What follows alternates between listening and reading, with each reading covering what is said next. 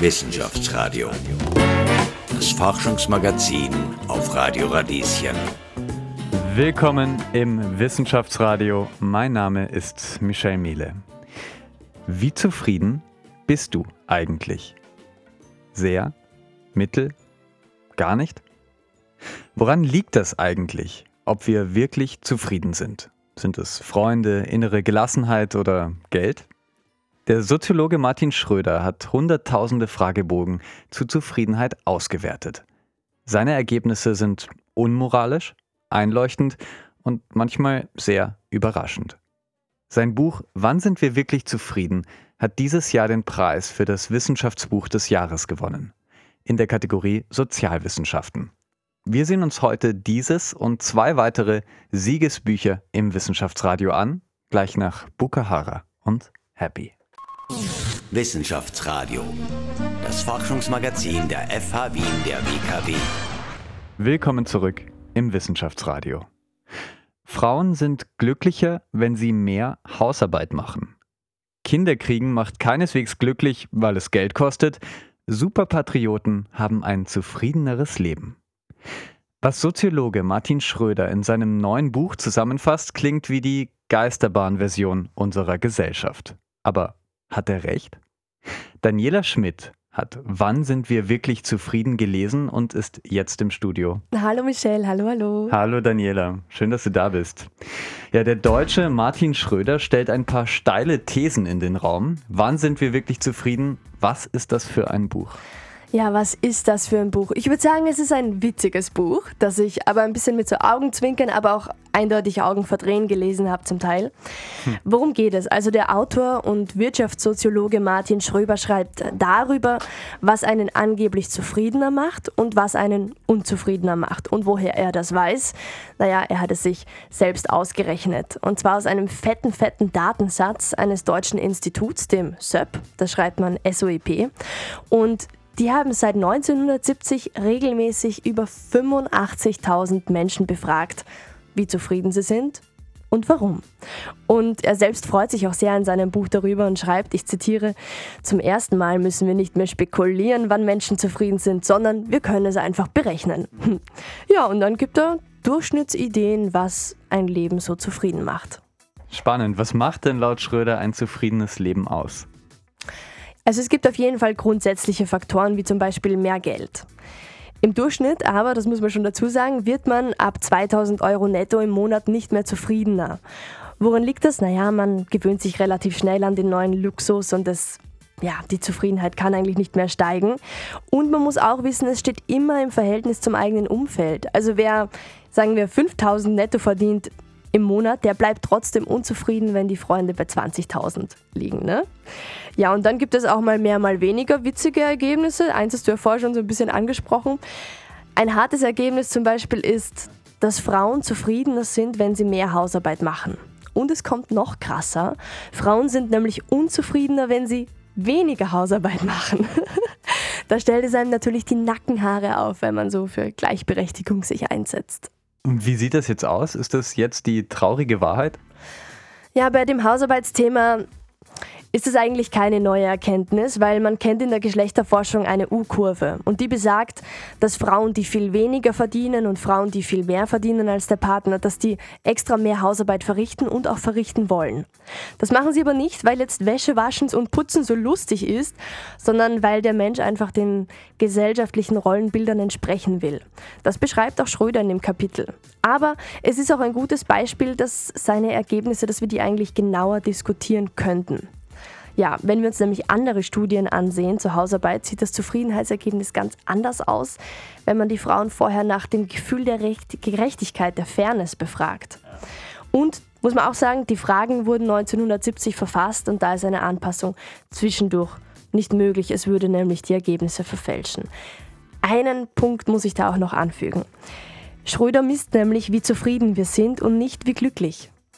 Ich bin nämlich dann zufrieden, wenn ich etwas mache, das meinen Erwartungen und meinen Wünschen entspricht. Das ist nicht glücklich sein. Ich kann nämlich auch zufriedener sein, wenn ich sehr viel mehr arbeite in der Woche.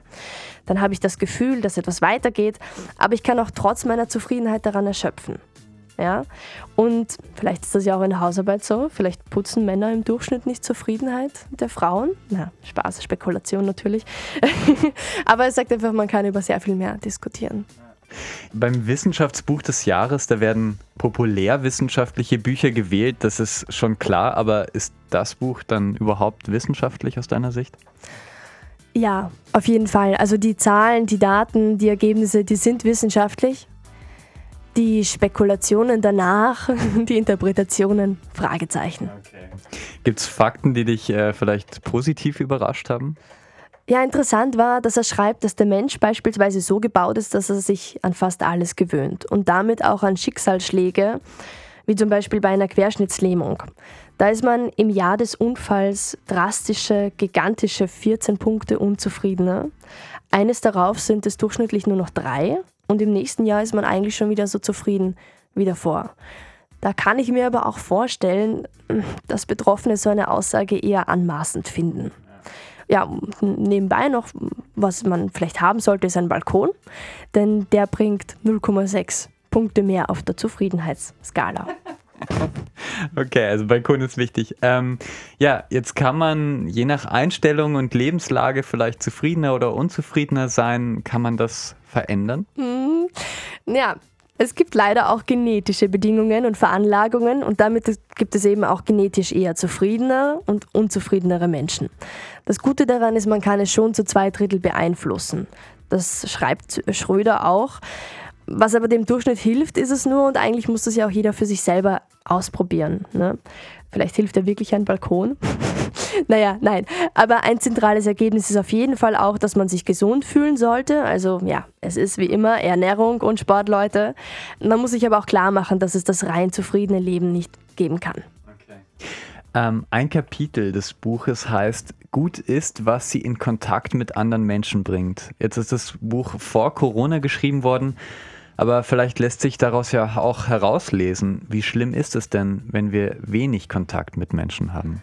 Ja, also in dem besagten Kapitel beschreibt Schröder Hobbys. Also er geht viel auf Kunst und Kultur ein und schreibt, dass eher jene Hobbys zufriedener machen, mit denen soziale Kontakte gepflegt werden. Da gibt es noch einen Fun Fact.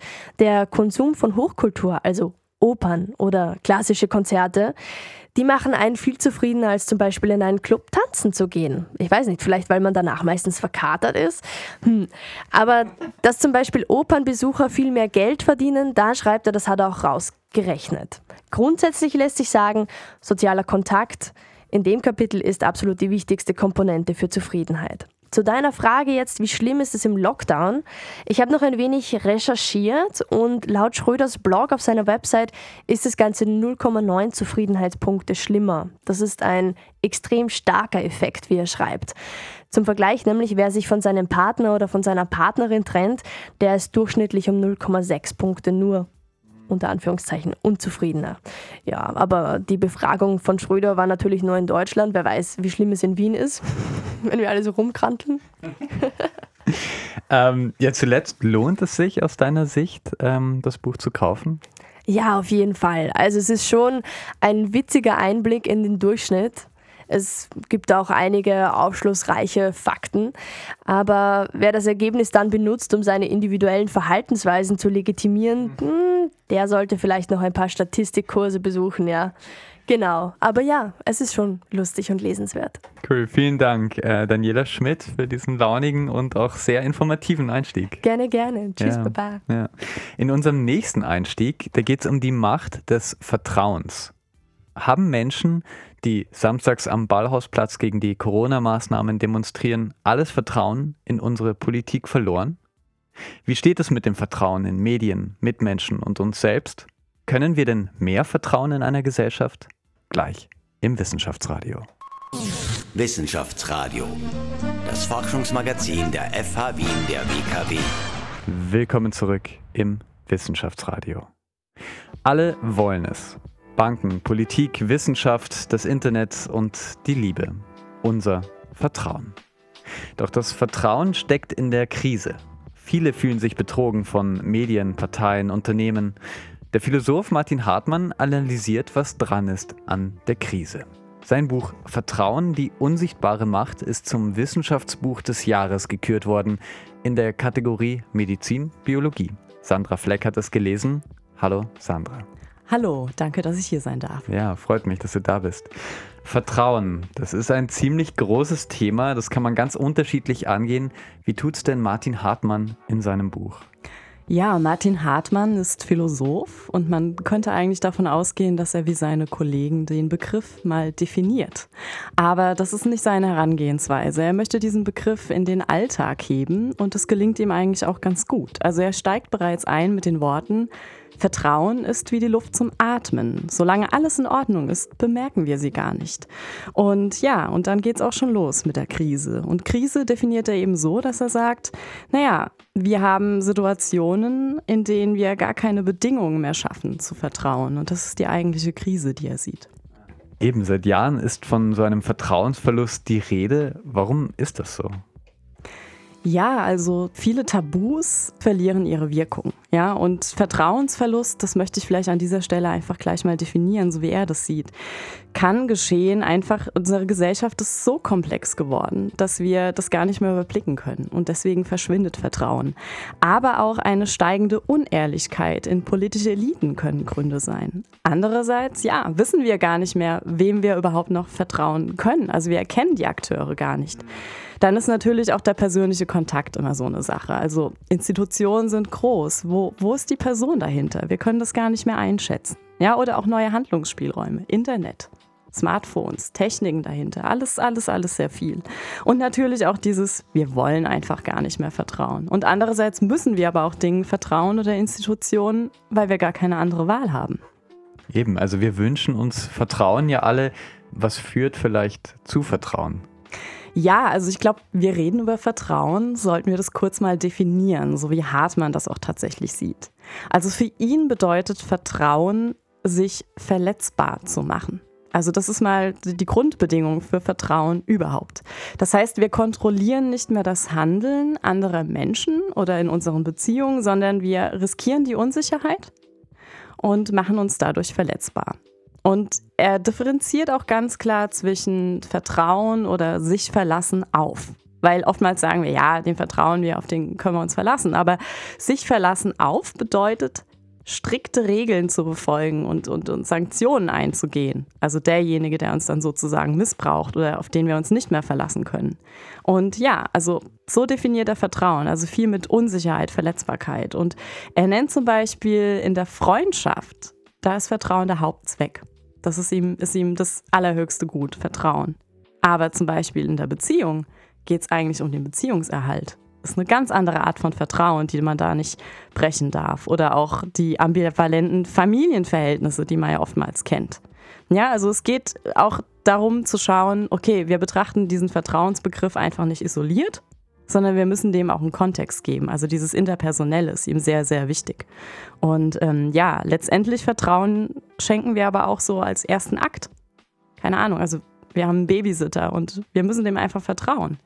Oder wir fahren mit dem Zug und lassen die Tasche dann doch mal liegen, weil wir aufs WC gehen oder so. Da findet mehr statt als nur eine reine Definition, sondern auch viel mit, ja, vielleicht Körpersprache, so würde ich das jetzt mal nennen, ja. Das bedeutet, äh, Vertrauensvorschuss gibt es immer noch, äh, wird auch ja. gemacht. Auf der anderen Seite gibt es ja auch viele Dinge, mit denen wir uns umgeben, denen wir jetzt nicht vertrauen vielleicht. Also allein was man hört äh, mit Datenschutz und äh, mit dem Smartphone oder mhm. du hast schon die Institutionen angesprochen. Das heißt, man ist eigentlich den ganzen Tag umgeben und es gibt auch Kontrolle ab an Dinge, ähm, denen man nicht vertraut. Warum, warum ist das so?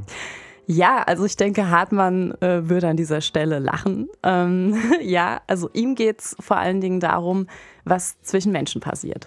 Also in seinem Buch wird nicht so aufgeklärt, wie Vertrauen zum Beispiel in, in, in Technik aussehen könnte oder in Dinge, die halt nicht menschlich sind. Das betont er auch. Also es ist ihm ganz wichtig, dass dieses Interpersonelle stattfindet. Das heißt, wir wollen wissen, wer ist die Person dahinter? Wer sind die Personen der Institution? Wo kommt das Smartphone her, das wir kaufen? Wo wird es produziert? Letztendlich können wir nur dem Händler vertrauen, der es uns in die Hand gibt und wo wir auch wissen, okay, wir haben eine, eine Händlergewährleistung, ja, sind wir auch wieder bei der Kontrolle. Da vertrauen wir. Aber wo die Rohstoffe herkommen und, und diese ganze Kette, der vertrauen wir nicht. Da, haben wir, da kennen wir die Menschen einfach nicht, die dahinter stecken.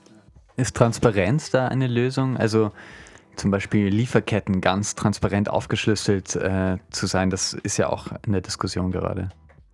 Ja, bei Transparenz wären wir halt wieder bei Kontrolle. Und die Frage ist, also die sich dann für mich stellt, können wir nur unsere Mitmenschen in Anführungsstrichen kontrollieren oder auch, wie du sagst, Lieferketten? Ähm, ich glaube, Transparenz macht das Ganze schon wieder sicher. Und das, was er möchte mit Vertrauen, ist diese Verletzlichkeit und die Unsicherheit. Ja. Aber wenn du mich fragen würdest beispielsweise, welcher Institution ich jetzt vertraue, ja, dann wäre es ganz klar die Wissenschaft. Die Wissenschaft hat so viele Kontrollmechanismen, die sie automatisch macht. Es beginnt schon bei der Stichprobenerhebung, ja die ganzen Daten, die gesammelt werden, die analysiert werden, wo Kollegen drüber schauen, die publiziert werden. Es gibt einen Review-Prozess und so weiter, ja, bis zur, wir haben es jetzt bei den Impfstoffen gesehen, der EMA, der FDA, die dann auch nochmal drüber schauen. Und dann sagt der Staat auch nochmal was dazu. Also ganz, ganz viele Wege, die für Transparenz sorgen. Und vielleicht als Journalistin, wenn ich das noch anmerken darf, ähm, Journalismus ist in der Kritik. Und ich glaube, es ist deswegen in der Kritik, weil die Transparenz fehlt. Wir arbeiten so, ja. Recheck, Double-Check. Das sind geläufige Begrifflichkeiten in unserem Berufsfeld, aber die Außenwelt weiß es nicht, weil sie weiß nicht, wer schreibt den Artikel. Ist es ein Wissenschaftsredakteur, der jetzt über Impfungen schreibt? Oder ist es der Sportredakteur, der gerade zum Handkuss kam? Man weiß es nicht. Und wo kommen die Informationen her? Wo, wo sind die Quellen? Es fehlt sehr, sehr viel ähm, an Transparenz im Journalismus, den ich kenne als Journalist, aber die die Außenwelt einfach nicht sieht. Ja. Mega schön. Sollte man ändern, kann man ändern, sagst du. Ich hoffe. Ja. Dieses Buch, da geht es irrsinnig viel um Vertrauen und äh, Martin Hartmann sagt eben, man soll öffnen, man soll sich verletzlich zeigen. Gibt es aber auch Situationen, in denen es Sinn macht, nicht zu vertrauen? Ja, also das Gegenteil von Vertrauen wäre ja sozusagen Misstrauen, wobei er mich jetzt rüpeln würde, weil er, man kann es nicht so getrennt betrachten laut ihm. Also es sind keine Gegenpole, Misstrauen und Vertrauen, sondern es schwingt immer irgendwie beides so in der Luft. Und wenn er von Misstrauen spricht, spricht er vor allem von der Lüge. Also Lüge definiert er als strategisches Motiv. Das heißt, man ist sich dessen bewusst, dass man lügt. Es gibt eine Absicht dahinter. Und ähm, das sorgt generell für Unsicherheit und Irritation bei denjenigen, die eben vertrauen wollen. Und es ist eben immer die Frage, ja, manchmal merkt man so eine Lüge auch. Er spricht dann auch von offener Lüge und ja, soll man die annehmen? Soll man das einfach abnicken oder darf man darauf reagieren? Was tut man da? Und Oftmals ist es so, dass Beziehungen ja auch wachsen oder Vertrauensverhältnisse wachsen, indem solche Brüche und Enttäuschungen, die man ja tagtäglich dann doch erlebt oder hoffentlich nicht so häufig, ähm, mit anderen ausgestanden werden. Auch das kann für Vertrauen sorgen. Ja, wie hat sich das Buch gelesen für dich? Ja, ähm, ich sag mal so, Hartmann hält sein Versprechen. Also er möchte den Vertrauensbegriff in den Alltag etablieren und es gelingt ihm auch sehr gut. Er hat unterschiedliche Kapitel zu Überthemen angelegt, die er am Ende nochmal zusammenfasst. Das macht es schön greifbar. Manchmal merkt man so, okay, jetzt kommt so eine gewisse Nervosität oder Ernsthaftig aus, indem seine Sätze einfach kürzer werden. es liest sich irgendwie schneller, man ist voll in der Dynamik drin, dann wird wieder was ruhiger. Also ähm, ist, er macht sich schon sehr, sehr viele Gedanken, wie er diesen Begriff festhalten möchte und er weiß es auch einfach, eine schöne Sprache zu verwenden. Das merkt man ihm an, ja. Okay, also liest sich äh, ganz gut. Würdest du es mhm. empfehlen? Ja, in der Tat. Äh, ich fand es ganz spannend, aber ich glaube, es ist so die Frage, wem man es denn empfehlen würde. Ich glaube, es ist kein, kein Buch für jeden. Ich hätte vielleicht gesagt für Interessenten, die sich mit Sprache beschäftigen oder ja, die gerade sich mehr mit Verschwörungstheorien oder Gesellschaften auseinandersetzen wollen und ja, vielleicht sogar ein Geschenk ähm, für den Liebsten, die Liebste, um sich dem The Thema mal zu nähern. Ja. Okay, spannend, sage ich. Vielen Dank. Ähm, eine einzige Frage habe ich noch. Ja. Was macht eigentlich ein Philosoph in der Kategorie Medizin, Biologie? Weil darin hat er ja das Wissenschaftsbuch des Jahres gewonnen. Ja, das habe ich mich äh, tatsächlich auch gefragt und keine Antwort drauf ja. gefunden. Okay, ja. na gut. Ja. Ähm, aber bis dahin klingt es äh, sehr schön, wahnsinnig spannend. Vielen Dank, Sandra Fleck, für Danke den Einstieg. Auch. Ja. Und der einzige Österreicher, der beim Wissenschaftsbuch des Jahres gewonnen hat, der kommt jetzt. Thomas Hofmann erzählt die Geschichte hinter den großen und kleinen Forschungsexpeditionen österreichischer Wissenschaftlerinnen. Wovon ernährten sich Polarforscher? Wie geht man mit dem Tod eines Expeditionsteilnehmers um? Und wie verteidigt man sich im Wald gegen Wildschweine? Gleich. Wissenschaftsradio. Das Forschungsmagazin der FH Wien der WKW. Um gefährliche Forschungsexpeditionen, fremde Länder und Helden geht es jetzt. Geologe und Journalist Thomas Hofmann hat das Buch Abenteuerwissenschaft Forschungsreisende zwischen Alpen, Orient und Polarmeer geschrieben. Dieses Jahr ist es zum Wissenschaftsbuch des Jahres gekürt worden in der Kategorie Naturwissenschaft Technik. Ich spreche jetzt mit ihm. Hallo, Herr Hofmann. Grüß Gott. Sie sind selbst Geologe und so sind es die Weltentdecker und Vermesser, die es Ihnen für dieses Buch angetan haben. Abenteuerwissenschaft erzählt von Forschungsreisenden und ihren Erlebnissen. Worum geht es da genau? Es geht darum, wie Forschung zustande kam. Ich bin ja hauptberuflich Bibliothekar und Archivar und habe also ständig die publizierten oder unpublizierten Forschungsergebnisse vor meinen Augen.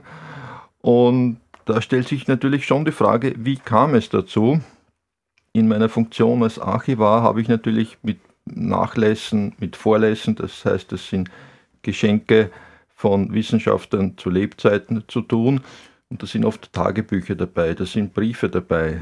Und wenn man da hineinschaut, da sieht man, wie die Forschungsergebnisse zustande gekommen sind. Und das Schöne ist, wenn man die wissenschaftliche Publikation hat und dann noch dazu das Glück, das Making-of, das Tagebuch zu genau dieser Expedition, zu genau dieser Forschungsfahrt zu haben, dann weiß man, dass das nicht immer ein Spaß war. Ja. Nehmen Sie uns einmal mit auf die Reise. Womit hatten Expeditionen zwischen 1860 und 1960, das ist ja ungefähr die Range, äh, zu kämpfen? Sie hatten gegen alles zu kämpfen.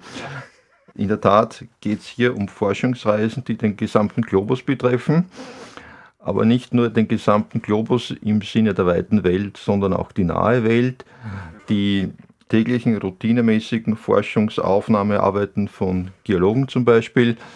Wie geht es Ihnen, wenn Sie plötzlich im Wald in einem engen Graben stehen und ein Wildschwein kommt Ihnen entgegen?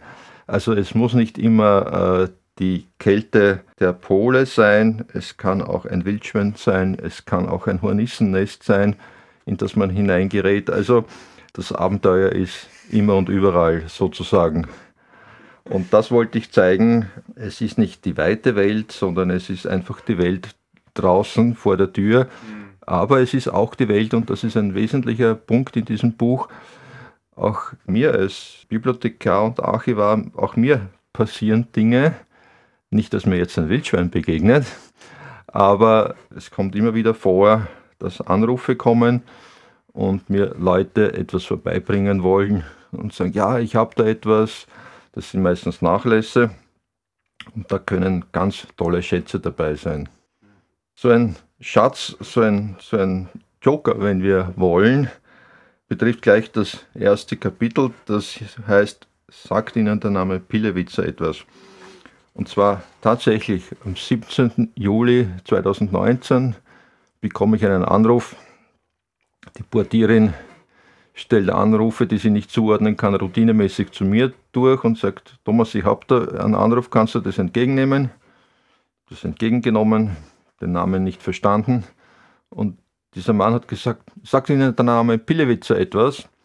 Und ich habe gesagt, na ja, ich weiß nicht. Und ich meinte ihn schon gehört zu haben, aber ich konnte ihn nicht zuordnen.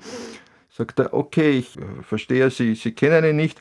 Ich habe da was, das wird weggeworfen, darf ich vorbeibringen? Ich gesagt, ja, Sie können gern kommen, aber ich sage Ihnen gleich, zahlen kann ich Ihnen nicht. Es ist nämlich so, dass solche Anrufe meistens, nicht meistens, aber manchmal damit verbunden sind, dass die Leute dann Geld wollen. Und das kann ich einfach nicht zahlen, weil ich es nicht habe und wenn das generell nicht möglich ist, dann ist das eine Gerechtigkeit. Ja, und nicht einmal in einer Stunde war der Mann da, das war der Herr Pecher. Der hat dann zwei große Plastiktaschen vor mir ausgebreitet. Und da war ein schwarzes Tagebuch dabei und da stand drauf Döke 1954. Döke steht für Deutsch-Österreichische Himalaya-Karakoram-Expedition. Es waren Bilder dabei von einem Mann auf einem Berggipfel oben, hat sich herausgestellt, dass es der Herr Pillewitzer ist und der Berggipfel war auch der Pillewitzer, also ein seltener Zufall. Also da waren wirklich einige Schätze dabei. Pillewitzer, so konnten wir recherchieren, war ein Geodet, ein österreichischer Geodet, der über München dann in die DDR gekommen ist, wo er in Dresden eine Professur hatte, 1970 nach Wien zurückkehrte und an der Technik auch eine Professur hatte. Pillewitzer war ein großer Geodet, Pillewitzer war ein Glaziologe. Wir konnten dann zweimal noch in die Wohnung des verstorbenen Pillewitzer fahren und den gesamten wissenschaftlichen Nachlass übernehmen und das war ein Schatz. Ich sage es noch dazu, war auch NSDAP und SA-Mitglied. Äh, haben Sie da Bedenken gehabt, den gleich als erstes mit aufzunehmen in Ihr Buch? Äh, tatsächlich ist es so, dass wir uns bewusst waren, dass er diese Vergangenheit hatte. Und auch im Buch habe ich darauf hingewiesen, dass er diese Mitgliedschaft hatte. Aber ich denke, hier gilt es zu differenzieren. Äh, zum einen seine politische Zugehörigkeit. Das ist aus meiner Sicht ein Thema für Zeithistoriker. Bei Pillewitzer insofern interessant, weil er ja zum einen die eine politische Seite hatte mit dieser Mitgliedschaft, aber dann seine Karriere auf der anderen politischen Seite, nämlich in der DDR hatte. Also das ist schon eine sehr breite Bandbreite, um das einmal so zu sagen. Das ist erwähnt, darauf wurde im Buch hingewiesen, aber mir ging es darum, jetzt abgesehen von diesem politischen Aspekt, den Forscher zu zeigen. Wie ging es ihm bei dieser Döke, bei dieser Himalaya Karakoram Expedition, bei der nämlich ein Mensch gestorben ist? Und dieses äh, Schicksal, er war Expeditionsleiter, wie geht er damit um? Wir haben das auch gefunden in seinem Tagebuch wie er verständigt wurde mit einem Telefonat, dass der Herr Heckler in den Hunzerfluss gestürzt ist. Er musste das dann der Familie schreiben, also da möchte ich nicht in seine Haut gesteckt sein. Wissenschaftsradio, das Forschungsmagazin der FH Wien der WKW. Willkommen zurück im Wissenschaftsradio. Wie haben Weltentdeckerinnen ihre Forschungsreisen erlebt? Das beschreibt der Geologe Thomas Hofmann im Buch Abenteuer Wissenschaft. Das Buch ist zum Wissenschaftsbuch des Jahres gekürt worden. Er ist heute zu Gast im Wissenschaftsradio. Herr Hofmann, Sie nehmen uns mit durch die großen und kleinen Expeditionen, die Österreicherinnen in der Welt geführt haben. Was sind denn die bekanntesten Welterforschungen, die Österreich geleitet hat? Wie, wenn man so will, Flagship-Expeditionen, das ist die Expedition der Fregatte Novara, diese Weltumsegelung 1857 bis 1859. Die nächste große Expedition ist die Bayer-Weibrecht-Expedition in den hohen Norden hinauf, im Zuge derer Franz Josefsland entdeckt wurde, 1872 bis 1874. Das sind also die großen historischen Expeditionen. Aber es gibt im 20. Jahrhundert auch Expeditionen, zum Beispiel im Rahmen der internationalen Polarjahre diese Jahre sind im Schnitt alle 50 Jahre einmal. Das sind weltweite Forschungsschwerpunkte, im Zuge derer die Polregionen erkundet werden. Und da nehmen nicht nur jetzt nordische Länder teil, sondern auch andere Länder wie zum Beispiel Österreich. Und die österreichische Polarexpedition nach Jan Mayen war 32, 33. Mhm. Es gibt ein Buch, 14 Monate in der Arktis. Das ist eine große, aber vielleicht nicht so bekannte. Es gibt noch andere, die großartig sind, aber noch, noch weniger bekannt sind. Zum Beispiel ein Kollege von mir, Herbert Stradner, 95 Jahre mittlerweile alt, bei voller geistiger Frische. Der war 1970 auf einem Bohrschiff, dem mhm. Bohrschiff der Glomar Challenger. Und bei eben dieser Ausfahrt hat er mit den Kollegen und Kolleginnen an Bord entdeckt, dass das Mittelmeer ausgetrocknet war. Das ist natürlich eine Sensation, mit der niemand gerechnet hatte. Und Herbert Stradner hatte das Glück, dabei zu sein. Und er hat erst vor ungefähr drei Wochen geschildert, wie das war. Er hat ins Mikroskop geschaut und links und rechts standen die beiden wissenschaftlichen Chefs der Expedition und haben gewartet, was, was ist jetzt drinnen? What do you see, Herb? Und er hat gesagt, er sieht Diadomen. Das sind also Kieselalgen und Kieselalgen gibt es nur im Süßwasser. Und er hat ihnen das gesagt und dann haben sie nicht gewusst, was soll das jetzt? Und dann haben sie geschaut, kann das sein? Ja, ich habe die Probe selber genommen, es kann keine Verunreinigung sein und so weiter. Und dann haben sie auch im Zuge dieser Bohrungen Gips gefunden und das alles steht für Verlandung, das alles steht für Trockenfallen. Und so konnte 1970 bewiesen werden, dass zumindest Teile des Mittelmeers vor 5, 6 Millionen Jahren trocken gewesen sein müssen. Ja und dann erst über die Straße von Gibraltar geflutet worden sind. Und das ist natürlich ein, ein, ein, ein wissenschaftliches Highlight, nur das weiß man nicht so wie zum Beispiel die Novara oder Bayer Weibrecht. Beim Lesen habe ich empfunden, dass Sie den Protagonisten Ihrer Geschichte mit großem Respekt begegnen. Ähm, das fand ich sehr schön. Allerdings gibt es auch Punkte, die mich stutzig gemacht haben, speziell der Begriff des Helden. Gerade in dem Kapitel, wo es um die Polarexpedition geht, da fällt sehr oft das Wort Held und für mich auch ganz, ganz witzig. Zum Beispiel, da geht es um den äh, Hans Graf Wilczek, das war zu Lebzeiten Burgherr der Burg Kreuzenstein bei Wien und ähm, ich weiß nicht, da wird beschrieben, seine Mutter wollte ihn noch verweichlichen, aber er, er erzählt dann zum ersten Frühstück, aß ich täglich ein Beefsteak und trank dazu eine Flasche Rotwein. Der sprang aus dem ersten Stock, statt die Stiegen zu nehmen. Und sie schreiben dann, wer würde wagen zu sagen, dass Wilczek kein Held ist? Wieso? Äh, Im Zuge dieser Expedition äh, wurde schon im 19. Jahrhundert immer wieder das Wort Held in den Mund genommen.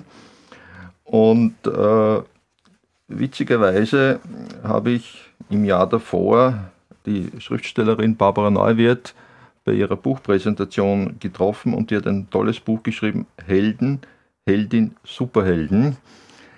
Ich habe hier auch eine Passage äh, drinnen in diesem Buch und sie schreibt, Held ist kein Wort, das wir als Kleinkinder lernen. Im ersten Benennen unserer sozialen Welt geht es um die verwandtschaftlichen Begriffe Mama, Papa, Oma, Tante.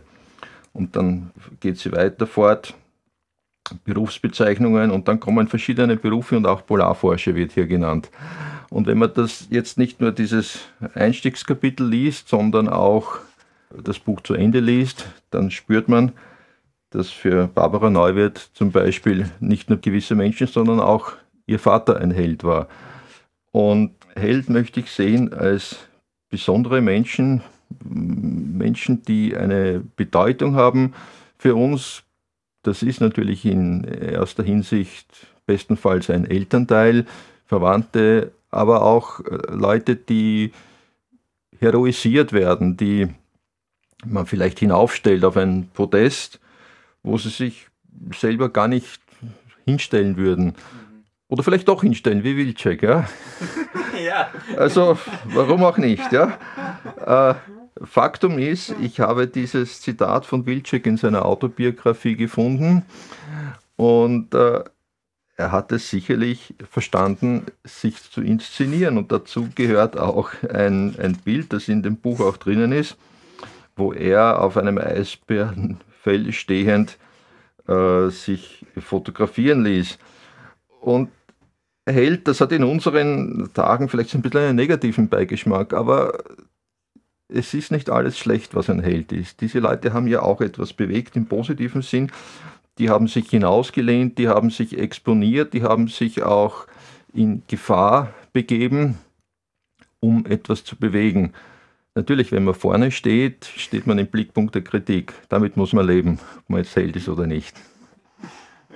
Wunderbar. Ich habe sehr oft gelesen, das Wort Held in diesem Kapitel und äh, das hat mich stutzig gemacht, aber ich glaube, Ihre Erklärung und auch die anderen Kapitel des Buches ordnen das äh, so ein bisschen ein für mich.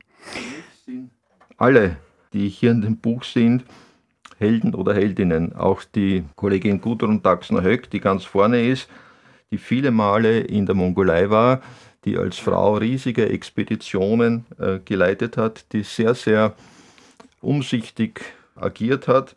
Auch die Gudrun ist eine Heldin, ja. Also, und ein großer Geologe, äh, Wolfgang Schollenberger, hat gesagt, nachdem er das gelesen hat, alle sollten nur Expeditionen machen, so wie das die Gudrun macht. Die hat es verstanden, wirklich als Frau sich um alles zu kümmern. Und ein Kollege, der mit war, Matthias Harzauser, hat gesagt, wir haben sogar in der Mongolei ein Bier gehabt. Also sie wusste genau, worauf es ankommt, um die Leute bei Laune zu halten, hat die Leute bei der menschlichen Seite abgeholt. Und genau darum geht es mir auch. Ich möchte die Leute hier bei der menschlichen Seite abholen, bei einer sehr wertschätzenden Seite. Ich möchte niemanden an den Pranger stellen, ich möchte das Positive sehen. Und daher äh, stehe ich dazu, dass auch Pillewitzer drinnen ist, der äh, sogar den Beginn des Buches darstellt. Okay, er war Mitglied. Es waren damals viele Mitglieder. Das, soll ich, das will ich jetzt nicht relativieren. Aber er hat auch und vor allem sehr viel Positives gemacht und bewegt. Und das möchte ich in den Vordergrund stellen. Und es soll nicht so sein, dass plötzlich alles nichts mehr zählt. Eine Frage noch. Gudrun Daxner-Höck ist natürlich äh, ein positives Beispiel für eine Heldin in ihrem Buch. Sonst sind es sehr, sehr viele Männer. Hätte sich ein ganzes Kapitel für Frau Daxner-Höck vielleicht gelohnt? Es ist so, dass ich Daxner-Höck an verschiedenen Stellen quer durchs Buch habe. Ich habe sie ganz vorne drinnen mit einem ganzseitigen Bild. Beim Vorwort treten sie ein. Ich habe sie beim Essenskapitel drinnen. Ich habe sie noch einmal drinnen. Ich habe sie insgesamt, glaube ich, dreimal äh, abgebildet und sie zieht sich quasi quer durch äh, das Buch. Sie war auch Gast bei einem einstündigen Radiointerview. Also ich durfte einen Gast mitnehmen, ich habe sie mitgenommen. Also ich denke, im Rahmen dieses Buches hat das alles sein, sein Equilibrium, sein Gleichgewicht. Es wäre natürlich ein anderes Thema, ein eigenes Buch nur zu schreiben, Frauen als Pionierinnen. Ja? Mhm. Da müsste man sich speziell auf dieses Thema fokussieren. Auch hier gibt es einzelne Frauen, die aber immer wieder schon abgehandelt wurden. Ja? Das ist, die der Pfeifer ist x-mal beschrieben worden. Ja? Und das wäre aus meiner Sicht ein bisschen, naja, wie soll ich sagen, fad, aber mhm. ich habe versucht, den großen Querschnitt zu machen. Da sind die Frauen natürlich dabei. Wissenschaftsradio, das Forschungsmagazin der FH Wien der WKW. Willkommen zurück im Wissenschaftsradio. Forschungsreisen in die Arktis oder Antarktis. Die ersten Ballonfahrten in die Gletscher des Ötztals oder Erdbeben in Dalmatien. Österreich hat eine spannende Entdeckerinnengeschichte. Die genannten Expeditionen waren aber nicht immer so aufregend. Sehr oft waren sie vor allem eines, etwas mühsam. Der Geologe Thomas Hofmann hat die Geschichten hinter den großen und kleinen Expeditionen veröffentlicht. Abenteuerwissenschaft ist dieses Jahr zum Wissenschaftsbuch des Jahres gekürt worden. Er ist heute zu Gast im Wissenschaftsradio. Herr Hofmann, was sind denn die spannenden Details, auf die bei den Geschichten über die großen Forschungsexpeditionen oft vergessen wird? Es ist, wie Sie richtig bemerkt haben, sehr detailreich, sehr dicht, sehr kompakt. Also da steckt, wenn Sie so wollen, mehr drin. Es ist wie ein Konzentrat angereichert. Es ist bei jeder Person äh, sind die Lebens- und Sterbedaten drinnen. Die einzelnen Kapitel sind auch untereinander verschränkt. Ein Buch wie Abenteuerwissenschaft, Forschungsreisende zwischen Alpen, Orient und Polarmeer hätte man ja sehr gut anlegen können, und es gibt solche Bücher, dass ich quasi eine Expedition nach der anderen, wie man so schön sagt, herunterschreibe. Ja? Da gab es Dieck, Novara und Bayer Weibrecht und dann die Jan Mayer. Nicht? Dann hätten wir 15 Expeditionen und man hätte das Buch auch so nennen können. In der Tat habe ich ein paar so lineare Kapitel drinnen, diese Fahrt nach Afghanistan meiner Kollegen 1972, aber ich habe auch so quer drüber Kapitel über die Ausrüstung, über das Essen. Und über den Zeitvertreib. Was macht man, wenn man die ganze Zeit am Schiff ist? Ja? Billewitzer schreibt, sie sangen deutsche Soldatenlieder. Ja, möchte nicht wissen, was sie gesungen haben. Ja? Gilt die Unschuldsvermutung. Ja. Und das macht es irgendwie spannend, immer wieder einen Szenewechsel einzubauen, immer wieder die Sachen zu verschränken, das Ganze sehr zu vernetzen. Und es ist doch so geschrieben, dass Sie im Grunde bei jedem Kapitel einsteigen können. Sie müssen es nicht von A bis Z lesen, Sie können auch beim vierten Kapitel anfangen und dann das siebte lesen. Das wäre das Konzept. Und das ist sehr schön designt. Das macht schon Lust, äh, gerade in dieser Zeit auf große Entdeckungsreise zu gehen. Ja, dazu muss ich Folgendes sagen. Als wir im Frühjahr 2019 beim Böhler Verlag zusammensaßen, habe ich gesagt, ja, ich möchte dieses Buch machen und ich möchte beim Wissenschaftsbuch mitspielen in dieser Liga. Da kümmere ich mich drum, aber gleichzeitig möchte ich auch haben, dass es sehr schön gestaltet ist und dass das Buch beim schönsten Buch mitspielt. Aber wie gesagt, das ist dann die Geschichte des Verlages. Also dieses Rennen ist noch offen, soweit ich weiß.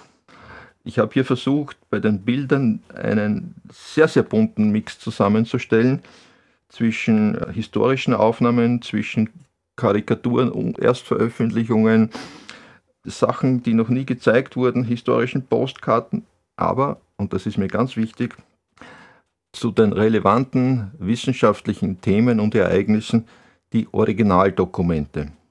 Zum Beispiel, viele von uns kennen noch das Erdbeben von Freaul, bei dem es ja viele, viele Tote gab.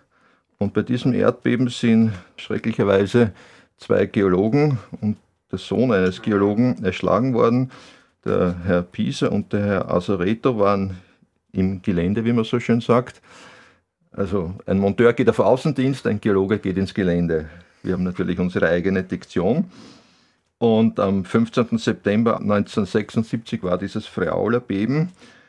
Und ich habe die Kollegen von der ZAMK, der Zentralanstalt für Meteorologie und Geodynamik, gefragt, ich möchte das Original-Seismogramm, also diesen Zitterausschlag, wenn man das so sagen darf, haben. Und die haben das herausgesucht und das ist abgebildet. Und da sieht man wirklich, wie die Nadel ausgeschlagen hat. Und das war bei Gott kein kleines Beben. Auch der Ballonaufstieg von Picard in die Stratosphäre auch dazu die Originalwetterkarte zu jenem Tag. Und das ist das, äh, und ich glaube, das spüren auch die Leute. Hier ist etwas Einzigartiges mit hineingepackt in dieses Buch. Da ist sehr viel, das mag jetzt esoterisch klingen, ja, Energie drinnen, sehr viel Liebe. Und wie Sie das richtig erwähnt haben, offenbar spürt man es. Ja. Und das wollten wir. Und das freut mich, dass dieses Konzept aufgegangen ist bis hin zu Faksimile von persönlichen Tagebuchseiten mhm. und so weiter. Also all das, was wir hier mit, mit viel Liebe und Energie hineingepackt haben, strahlt, strömt, wie auch immer, mhm. offensichtlich heraus. Und da muss man kein Esoteriker sein. Da genügt es einfach, ein äh, aufmerksamer Leser oder Leserin zu sein. Das kann man auf jeden Fall sagen. Zuletzt noch die Zeit der großen Entdeckungen, könnte man meinen, äh, ist vorbei, beziehungsweise geht vielleicht auch schon wieder los. 2030 sollen die ersten Menschen zum Mars fliegen. Hat das eine Parallele zu einigen großen Expeditionen, die Sie beschreiben? Ich denke, wenn wir im 19. Jahrhundert die Pole als großes Desiderat, als großes unbekanntes Gebiet haben, wir haben zum Beispiel vorne beim Vorsatz eine Karte der Nordpolarregion und rund um den Nordpol steht hier unerforschtes Gebiet. So sind es heute die extraterrestrischen Ziele. Ich erinnere mich an die Mondlandung. Ich war damals vier Jahre alt. 1968 war das. Das war ein großes Thema. Jetzt sind wir einen Schritt weiter. Jetzt geht es zum Mars. Die Ziele werden uns sicherlich nicht ausgehen. Und parallel dazu, zu diesen großen fernen Zielen, haben wir natürlich die Ozeane. Wir haben jetzt die internationale Dekade der Ozeane, wo natürlich, ich sage jetzt nicht nur Mikroplastik, ich sage nicht nur Klimawandel, wo die Ozeane sehr intensiv beforscht werden mit Forschungsschiffen, wo ein buntes internationales Wissenschaftlerteam und auch Wissenschaftlerinnen zunehmend an Bord sind. Geforscht wird nach wie vor und vor allem die Methoden sind sehr, sehr viel feiner, sind viel, viel genauer und äh, die Konkurrenz ist auch eine viel, viel größere. Früher wurde publiziert, heute wird alles im Review-Verfahren gegengecheckt, gegengetestet. Also die Qualität scheint hier eine andere zu sein. Wiewohl diese alten Publikationen, Beobachtungen natürlich von unschätzbarem Wert sind, es gab damals einfach noch nicht dieses Review-Verfahren und das darf man jetzt nicht als äh, negativ darstellen, sondern das hat sich eben erst alles entwickelt und, und das, was früher war, ist deswegen noch lange nicht schlecht. Worte eines Archivars und Bibliothekars auch an der äh, Geologischen Bundesanstalt in Wien. Vielen Dank, Thomas Hofmann. Das nächste Abenteuer ist um die Ecke und in Abenteuerwissenschaft, Forschungsreisende zwischen Alpenorient und Polarmeer, kann man sich ein bisschen Inspiration dafür holen. Vielen Dank. Gerne. Das war's für heute im Wissenschaftsradio. Mein Name ist Michel Mehle. Vielen Dank fürs Dabeisein. Aktuelle Folgen des Wissenschaftsradios findet ihr im Podcast unter Radio Radieschen und wir hören uns gerne kommende Woche wieder im Wissenschaftsradio, immer dienstags von 10 bis 11 auf Radio Radieschen. Wissenschaftsradio. Das Forschungsmagazin. Jeden Dienstag von 10 bis 11. Alle Infos unter radio-radieschen.at.